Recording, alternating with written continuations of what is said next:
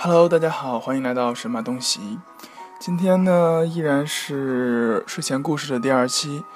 今天的故事呢，来自片刻网，嗯，作者是小羽毛球。故事的名字叫做《有些故事还没讲完，那就算了吧》。有些故事还没讲完，那就算了吧。对于转校生，总是充满好奇的，尤其是在气氛枯燥的初三。班里来了一个转校生，就像一条大新闻。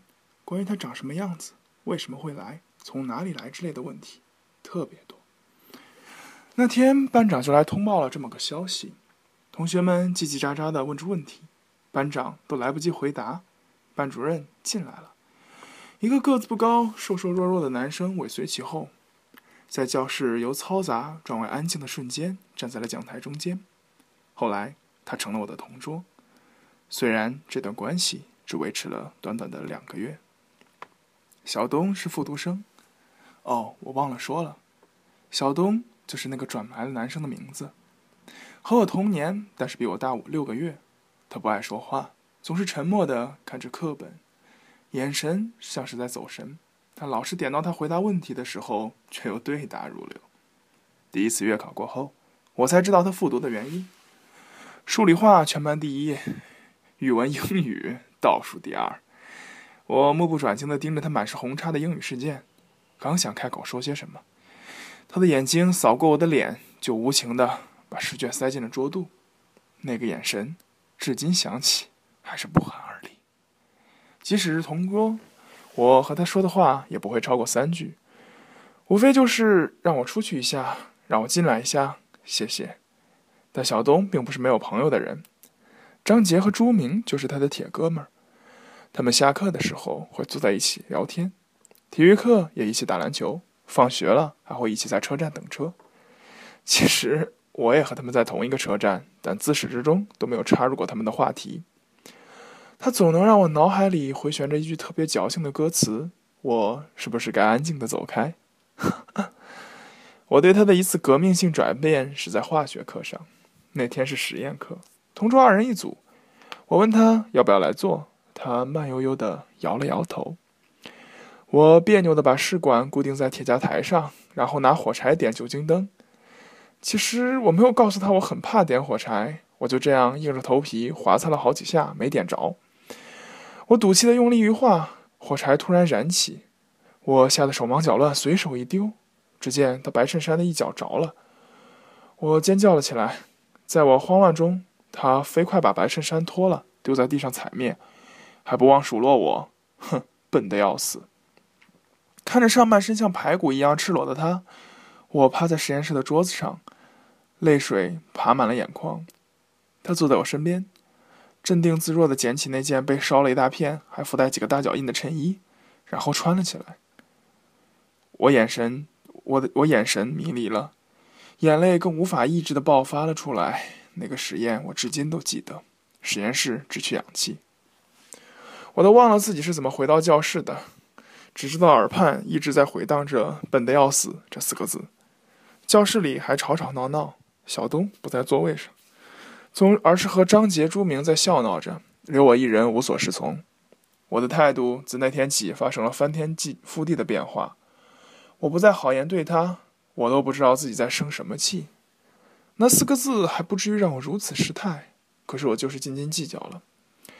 而更让我愤然的是，他对我的敲敲打打、恶言相向完全无视了，还是看他的书，发他的呆，聊他的天。隔壁一个小混混追我，我故意和李玲在我的座位上讨论这件事，还说了一些非常可笑的理论，诸如死读书的人还不如小痞子可爱，和呆木头朝夕相处还不如和小痞子谈恋爱之之类的。而小东的眼神从来都是“那你上啊”的调调，这让我简直气得掉脚。最终，在他的逼迫下，我真的答应那个小混混了。只见一个月内，我的总分从全班第五滑到第十五，我引以为豪的文科居然被他把差距缩小到了三分。看他红叉变少的试卷，我咬牙切齿把自己的试卷塞进了桌肚。后来，我就和小混混说分手了。每天放学，我正胆战心惊，生怕自己在校门外被围堵啊，被抓进小黑屋之类的。为了安全起见，我总跟在小东他们三个人后面，等车的时候也离他们半径五米之内，甚至还和他们坐同一趟车，然后再下车换乘。这样忧心忡忡的日子又过了一个月，我总分已经惨不忍睹的到二十名开外了。班主任找来我爸妈谈话，还怀疑是不是小东影响了我的学习，于是换了我们的座位。不再是同桌以后，我以为我会很开心，但事实上我更精神涣散了。新的同桌是咱们班大学霸，他见我状态如此之差，就有事儿没事儿给我做中考动员。说来也挺感谢他的，不然我估计自己原来的好成绩也就暂送在考场上了。当我觉得风声已过，不用再害怕小混混的时候，我的生活再一次发生了改变。那天车站格外热闹，站了好多以前不怎么在那等车的人。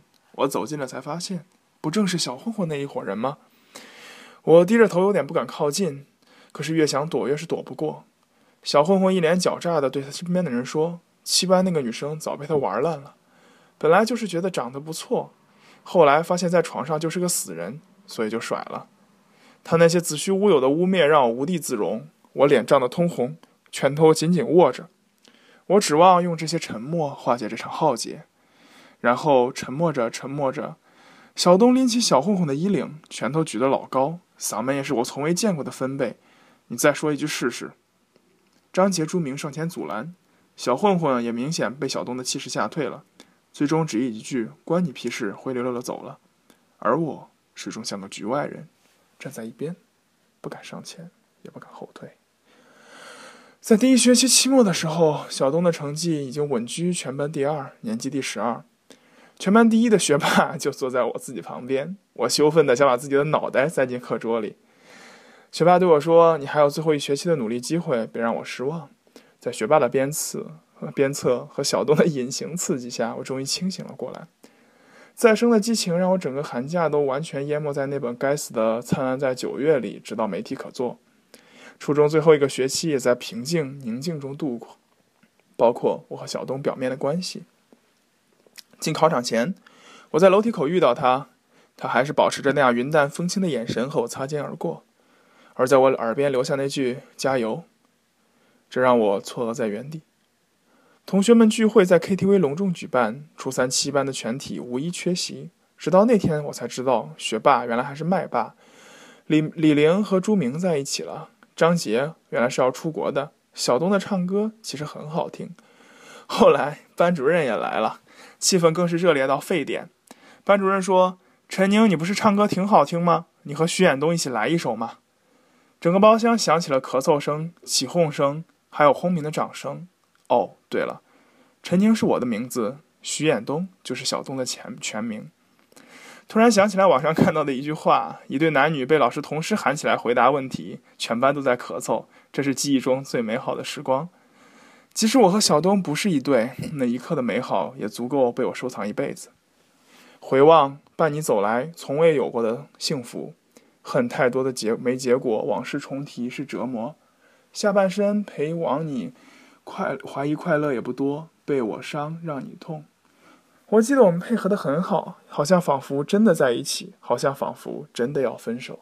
整整一年，我第一次站在他身边和他一起等车，没有张杰和朱明。我们坐了同一趟车，小东坐在我身边，一如那短暂的两个月。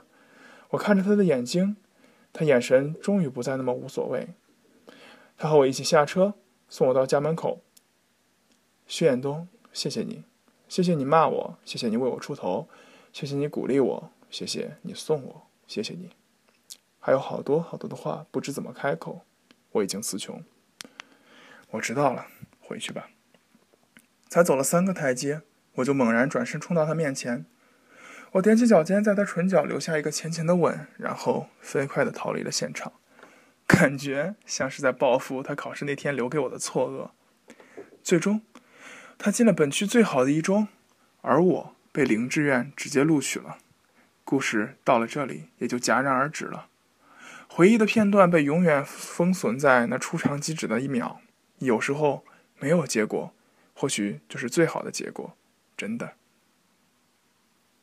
各位。欢迎收听神马东西睡前故事系列。夜深了，各位晚安。